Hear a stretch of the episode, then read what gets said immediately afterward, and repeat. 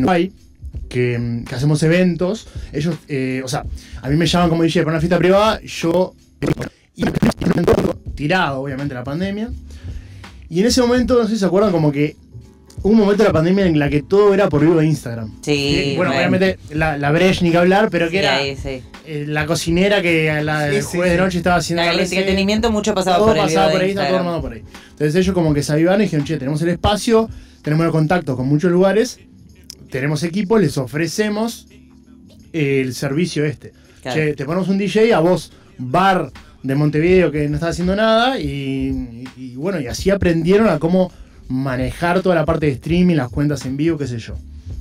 Y en ese interín es como que yo digo, che, mira, acá están, está pasando cosas, recién están arrancando, o sea, son, eh, les mando un saludo a la gente de Lang, que son amigos míos también, allá en Montevideo, eh, y estaban como aprendiendo ellos a cómo funciona todo, ¿viste? Y ahí yo entre medio, che, mira, yo tengo esta idea, quiero hacer esto, y ellos como, bueno, decinos vos qué es lo que querés hacer, pues nosotros estamos también eh, tanteando y todo, y yo tenía más o menos la idea que quería, cómo quería los invitados, y, y bueno, y un poco ahí fue arrancando. Después, obviamente, va creciendo, que uno te contacta por el que el episodio que hiciste aquel y qué sé yo.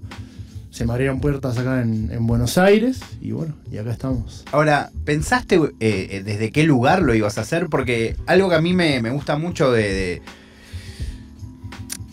no, no- no sé si de- denominarlo así, pero un poco sí, es como un poco tu personaje como entrevistador, no Sí. porque sea un personaje, pero el, el rol que, que haces ahí activamente en esas charlas, a la vez se te ve como muy plantado, muy plantado en un lugar que a mí me parece muy alucinante, que- de no juicio. ¿no? Eh, y me pregunto como si es algo que- pensaste de que ibas a... con quiénes ibas a charlar, Sí. porque a la vez terminaste como un poco convirtiéndote en, eh, en, en una conexión con muchos artistas de tu país, pero también de Argentina, de una escena particularmente, cierto que no es las únicas charlas que has tenido, pero tuviste muchas Sí, sí. con ese tipo de artistas, más de la música urbana, el hip hop, ¿no? Eh, y, y quiero saber cómo se fue construyendo ese rol tuyo, ¿no? Porque evidentemente yo no sabía, es algo que hiciste de cero prácticamente. Sí, sí, sí. Sí, Eh, sí, bueno, eso que sí, yo tenía claro que era lo que quería hacer yo, ¿viste? Yo estaba medio como. No estaba muy copado con los programas allá, eh, noticiero, radio, con un formato que era. Bueno, hoy viene tal entrevistado, ¿viste? Que y la, ge- y el que entrevista no sabía ni quién era. Pero bueno, es alguien que viene como La clásica, a, sí. a- a ocupar este espacio. Y, viste, la pregunta, bueno, ¿y, y por qué te llamas así? ¿Y cómo empezó tu interés por la... A mí un poco me tenía, me tenía medio podrido eso.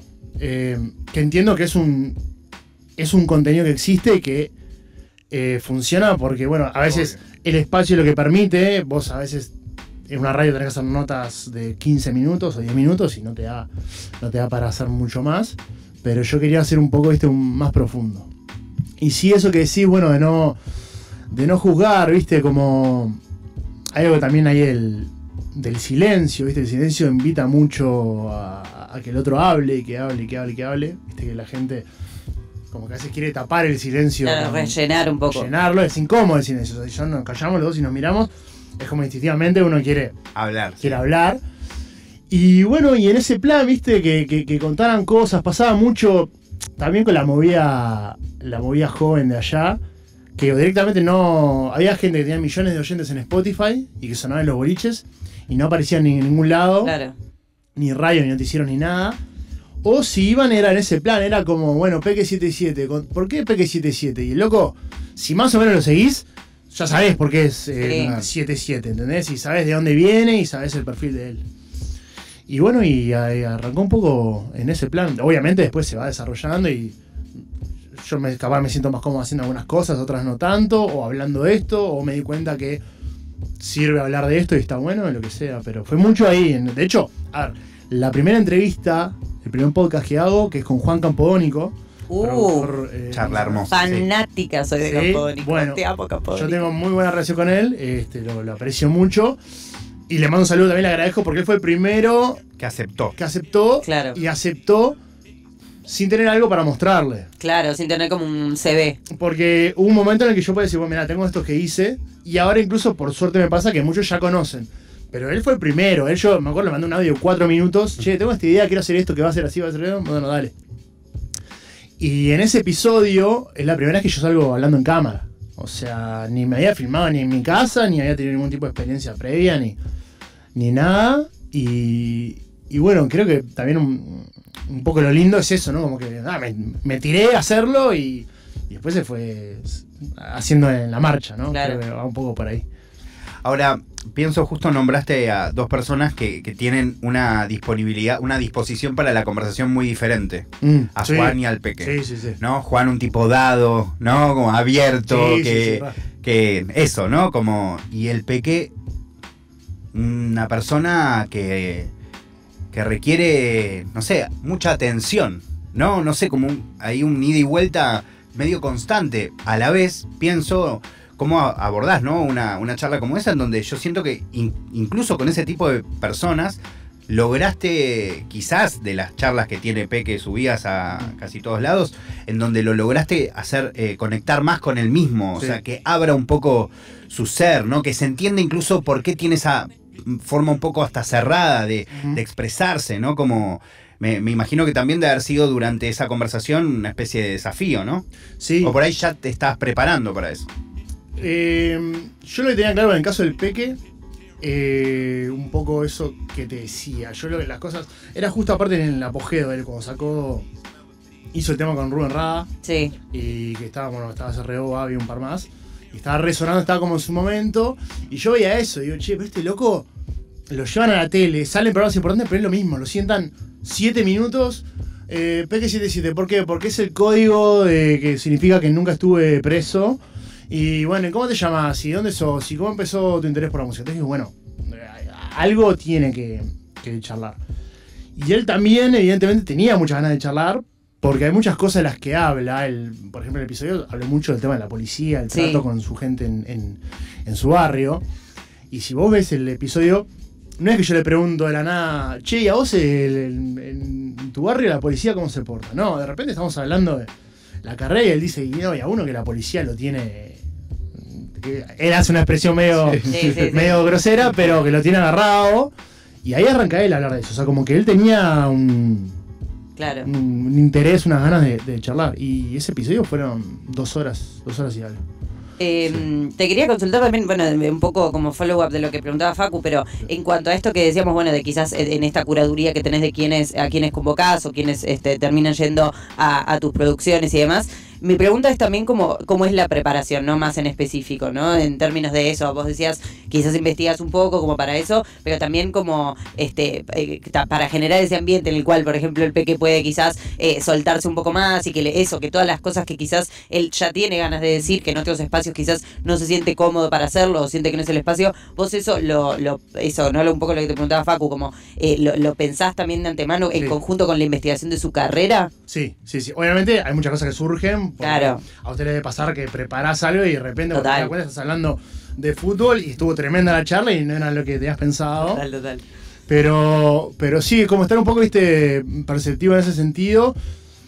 Y después para mí la clave es esa de. No, no tanto como preguntarme qué le interesa a la gente saber del invitado, que Mm. sí es súper válido para hacer. Sino, bueno, decir, ¿quién es este loco? ¿Cuántos años tiene? Eh, ¿En qué etapa de su carrera está? ¿Qué le puede estar pasando? ¿Qué cosas le pueden estar aquejando? Y, tratar de hablar sobre eso. Me explico, decir, bueno, este loco, el peque decir que recién empezó su carrera y creció todo muy rápido y capaz que eh, salió a un barrio más humilde, cómo afecta eso en la percepción de la gente, o sea, cómo la gente lo ve a él y bueno, empezar a, a jugar un, un poco, un poco por ahí. Es como yo lo interpreto. Mm. Después, eh, lo que digo, súper válido cualquier tipo de, de encare, de approach. y- Antes de que Manu te, te pregunte, voy a aprovechar un poco, si se quiere, la refe que, que tiraste y uso yo esa misma herramienta y te pregunto, vos hoy, ¿en qué situación te encontrás? Porque de repente, como un poco nos estamos enterando, arrancaste una profesión, un oficio Sí. que no conocías, se convirtió en algo, evidentemente, al menos por lo que vemos, no sé cuánto ocupa en tu vida cotidiana, Ujú. pero sí parece ser eh, muy importante. Eh, ¿Cómo te encuentras hoy? Digo, o sea, ¿estás desarrollando ese oficio? ¿Te cambiaste de oficio? ¿Estás haciendo las dos cosas a la vez? O sea, ¿en qué situación te encuentras hoy? Hoy yo sigo ¿Te siendo. sorprendiste con un poco lo que pasó, con la repercusión, Sí, tanto sí, acá sí. como en Re, tu país? Re, re, porque mm, yo más que nada lo arranqué porque me parecía interesante. Eh, también creo como yo, como personaje o figura, también eh, hay algo del posicionamiento. Yo sentía también que en las redes lo que podía comunicar eran fotos mías así mezclando en, la bandeja en el boliche y algún video pasando música. Y sentía como que capaz que, che, capaz puedo tener algún aporte que esté bueno, que se me escuche la voz y puedo lograr cosas que estén interesantes. Eh, entonces, yendo a tu pregunta, eso me encuentra hoy. Yo sigo siendo DJ. Yo. Es tu laburo principal. Es mi laburo principal, ¿sí? De hecho, también, una de las razones por la que es un podcast con invitados de música es porque es como Claro, va de la mano, que no significa, pienso que en algún momento voy a expandir un poco más el, el abanico. Eh, me encuentra súper copado en el sentido de eso, de que lo miro para atrás y yo, con, con el perdón de, de los periodistas de verdad, estoy haciendo una suerte de, de- de laburo en eso, sin ningún tipo de, de- de preparación. Entonces, como a veces digo, wow, mirá qué bueno.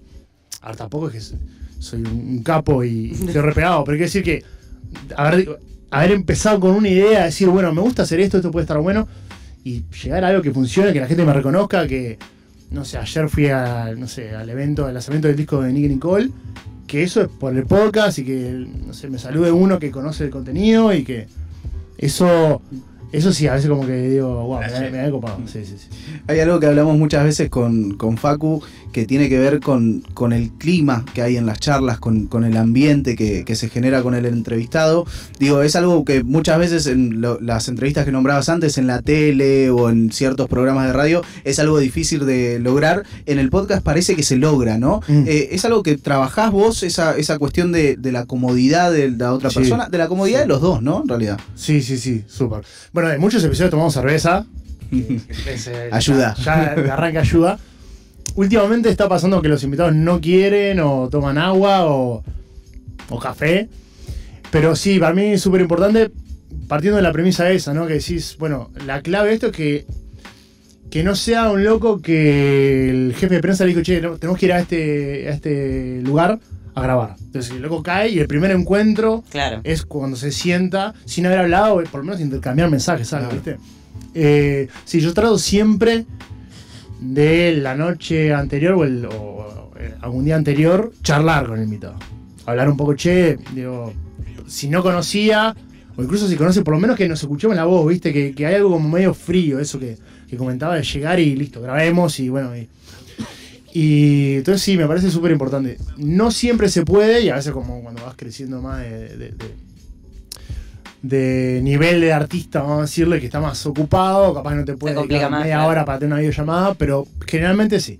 Generalmente pasa de charlar de, che, mirá, eh, no, quiero charlar de esto, contame en qué andás, etcétera, etcétera, y bueno, entonces ya te, te evitaste que el primer encuentro cuando llegas sea ese, que nos vemos las caras. Mirá que es, Sí. me, me parece muy buena respuesta, Sí. porque yo soy lo opuesto por el Claro, sí, sí, sí. Yo de hecho momento. casi no hablo con las personas. eh, Pero ustedes están, eh, hacen mucho más, más fluido, o sea, quiero decir, eh, ¿tienen más seguilla de invitados?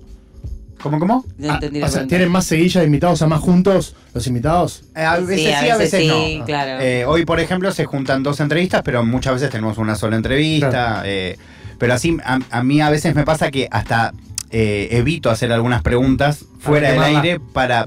Sí, pero sobre todo para no quemar esa rex, no sé, como esa Como el momento del más espontáneo.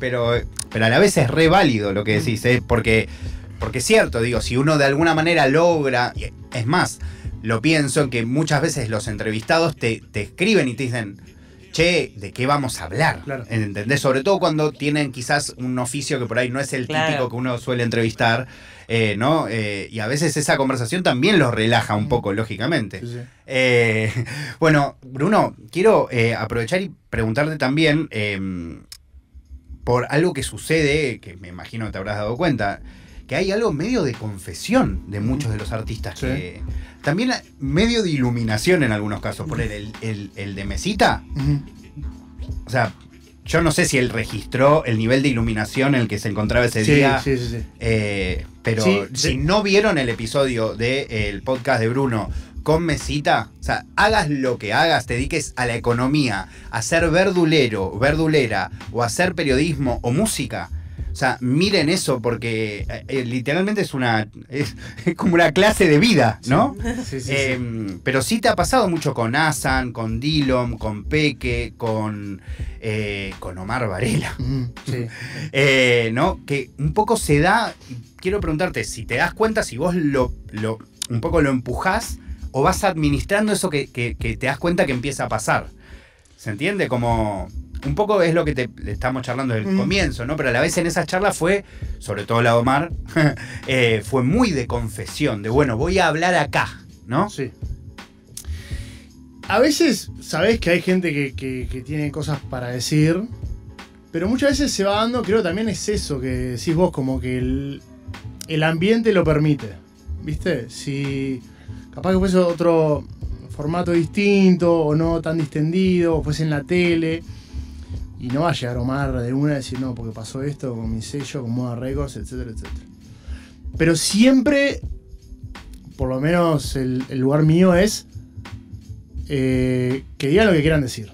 Porque a mí también, a mí me sirve mucho que el invitado quede copado con lo que acaba de pasar. Total. Por una cuestión obvia que es que cuanto más entusiasmado esté, más lo va a compartir, más te va a recomendar con otros artistas y todo. Entonces, nunca eh, pincharlo Claro. y, y agarrarlo medio en offside. ¿no? Que a veces pasa y o- o puede haber gente que quiera hacer, buscar ese, ese momento. Yo, yo trato que no, no es lo que, no es lo que busco. Y se van dando, se van dando cosas. La gran mayoría como no, no, no pensaba que, que, que fuesen a tirar cosas así. No sé. Caleb Masi tiene. Caleb, el- total. el- el- la última frase de él es como una cuestión muy, muy honesta, que estamos hablando también de la plata, lo que genera, etcétera, etcétera, y él como que cierra diciendo algo así como, después de mucho tiempo de malgastar la plata, de irme de joda a comprarme Yandón y no sé qué, me di cuenta que con esa plata se la doy a mi madre para que pinte la casa, y ahí, me ahí entendí todo, en ese plan, y así cerramos, y ellos quedaron encantados con eso, y nunca arranqué yo a charlar de eso esperando que Caleb claro, se- se tuviese un momento de redención y que confesara eso. Claro. ¿Y hubo quizás eh, alguna de las conversaciones o momentos que durante esa charla no te diste cuenta que era tan importante lo que estaba sucediendo hasta después, hasta la devolución o hasta la repercusión? ¿O siempre te das cuenta durante el proceso? Yo te diría que la gran mayoría sí. Eh, o sea, no, no es que digo, pimba, acá ya tenés un short. pero hay cosas que. Reel, que short. decís. Porque además de todo, eh, eh, la, gran- la edición la hago yo. Entonces, yo también ya me, una vez que salimos dije, "Ah, mira, Dillon habló de que dejó de fumar porro. Y que esto puede, para mí es interesante. Y, y salió, viste, yo publico el, el- el episodio entero, publico clips de 5, 8, 10 minutos de partes interesantes. Y aparte los shorts. Claro. Y bueno, TikTok y, y los reels.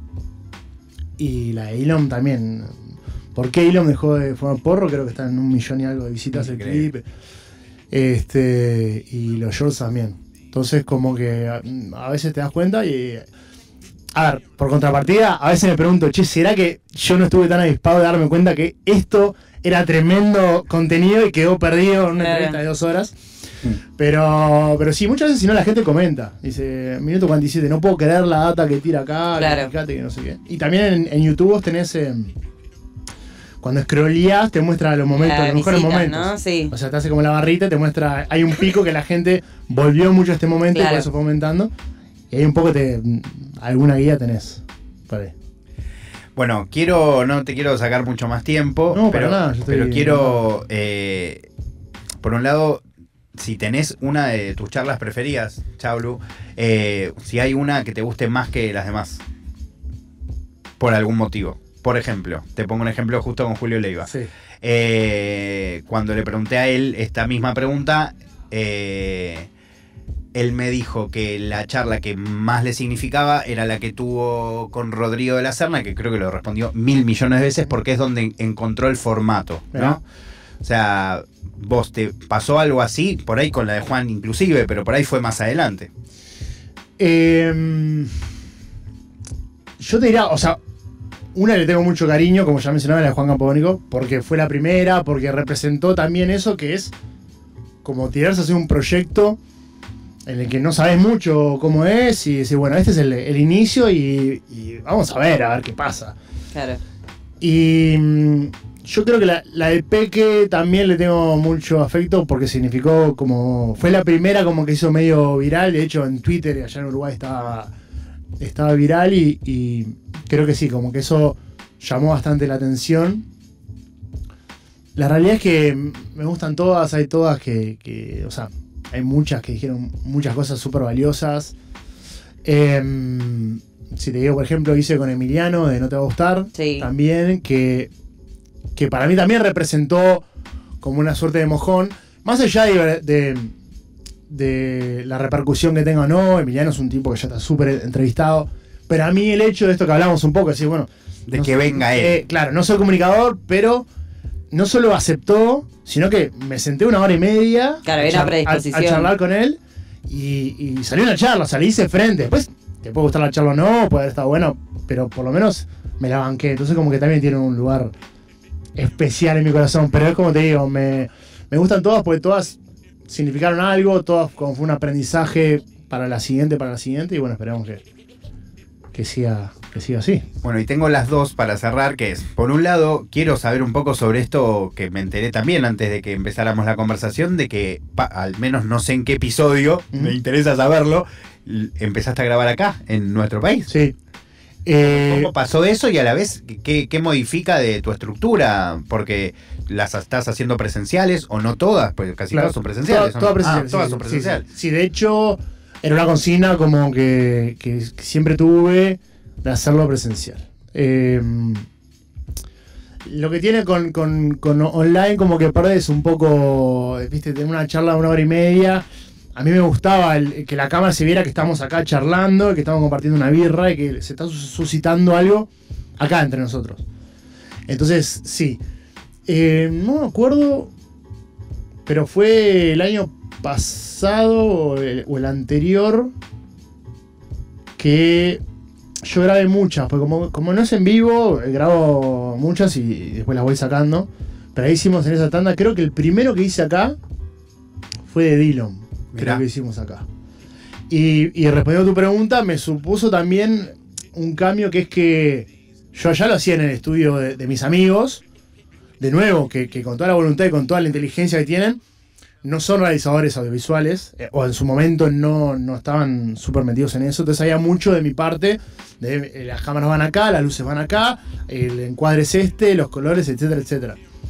Y acá como que ya había una estructura un poco más armada, estaba todo mucho, digo, como la gran mayoría de las cosas en Argentina están mucho más desarrollado que en Uruguay, eh, me, me representó como un estudio, eh, los chicos de embajada, eh, un estudio que ya estaba... eh, Un poco profesionalizarlo. Claro, claro. Que ya estaba armado, que ya me hagan un filmmaker, que... Claro, que vos quizás tuviste que acercarte más Sí. a eso en vez de al revés. Eh, ¿En qué sentido? O sea, vos tuviste que adaptarte quizás más en ese sentido al estudio nuevo. Sí, pero no, no como algo malo. o sea, no, No, no, no, claro, como- No, no es que me adapté, sino que me, me representó varias eh, tranquilidades. Claro. Es decir, que, que yo sabía que había un tipo que estaba, que era un, un estudiante de cine, Claro. vamos a decirle, que estaba con las cámaras encargado de unas cosas te relajabas un poco. Sí, claro. Sí, sí, sí. Entonces, ese sentido como que fue súper súper lindo como encontrar ese, ese espacio, porque lamentablemente allá en Uruguay hay muy poco. Es caro, es caro para, para mí como cliente, vamos a decir si yo contrato un, un espacio, es caro para el que pone el, el- el estudio mantenerlo, no hay mucho mercado, eh, es algo que estaría bueno que crezca, que es difícil, pero, pero sí, como respondiendo a la pregunta, me supuso eso, ese, ese cambio. Bueno, y la última, eh, que no puedo no hacértela, es eh, quién soñás que vaya a tu podcast, ¿no? Porque me imagino a la vez que debe haber cambiado mucho una vez que personas em- que admirabas un montón te empezaron a decir que sí. Sí, No me, ima- me imagino haber sido muy distinto lo que soñabas cuando le escribiste a Juan sí, claro. a cuando Sí, le escribiste al de No te va a gustar a la actualidad. Sí, sí. Porque Eh, a la vez por ahí soñás algo que antes era ilógico y hoy por ahí no lo es. Pasa que, o sea, me puedo ir. eh, Al donde quieras. a lejos, lejos, lejos. Obvio. Y Seinfeld. Safe, eh, y Paul McCartney. ¡Wow, amigo! No, tanto, o sea, no tanto por, por el contenido así, sino por, por el hito de lo que representa. Es, es Sir Paul, ¿no? Es como. eh, en mi casa se escuchó Beatles toda la vida. Mi hijo, que le mando un saludo, súper fanático. Y, y bueno, hay algo ahí de, de, de Sir Paul. Me estoy yendo, obviamente, a, la- lo máximo de lo No, top. claro, ese es el pedido igual, yo creo. Este, ¿Y alguien eh, que hable en español? ¿Cuál sería tu mayor sueño de alguien que hable nuestro idioma? Oh, qué buena pregunta. ¿Sabés? Nunca lo pensé. Siempre cuando me imaginaba eso. Puedes me- traer a alguien de la muerte, ¿eh? ¿Puedo traer a alguien de la muerte? Uh, es increíble. No te sé decir. Es una- me, la- me la voy a quedar reflexionando. está bueno. No, no, pero aparte- no- te caiga, mandame un audio. Sí, pero, pero que no, Por no me- favor. no me quiero casar ahora porque después la de Paul McCartney ya algún momento la, la pensé. Claro, ya la habías planeado esa. la vieja abierta como, como para darme el gusto de decir, ¿quién será? Obvio, yo pensé Eduardo Mateo, pero solo porque yo estoy pensando en tu país claro, solamente. Sí, pero, puedo- pero si lo abro a otros países Claro. hispanohablantes, no sé a quién me, me voy a abordar para, para, para tenerla bien clara y en otro momento, otra vuelta que me inviten. Obvio. Claro, claro. está bien para lograr pensar esta. Y la tiro. Bruno, te agradezco un montón que hayas pasado un ratito en esta estadía que tenés acá en Buenos Aires y, y me encantaría un día, si grabás, que me invites a, a mirar. Encantado, sí, sí, seguro. Fanático. Seguro, de ahí seguro. de ir a... Me, me- me tapo si querés. Sí, no, no, no. me voy tipo disfrazado de árbol. Sí, sí, sí, sí. sí. Eh, elegí una canción que Yuyu de Peque 77 para cerrar, solo para un poco conectarlo también con tu podcast, pero podría haber elegido cualquiera. Eh, incluso podría poner Paul McCartney, la verdad, no meritaría. Eh, pero bueno, te agradezco un montón que hayas pasado, de verdad. Muchas gracias por la invitación. Y bueno, y que te vaya re contra bien, que está buenísimo el podcast que haces. Bueno, vamos a escuchar un poco de Peque 77 y en un segundo ya viene Calliope Family acá a Nirvana Verbal.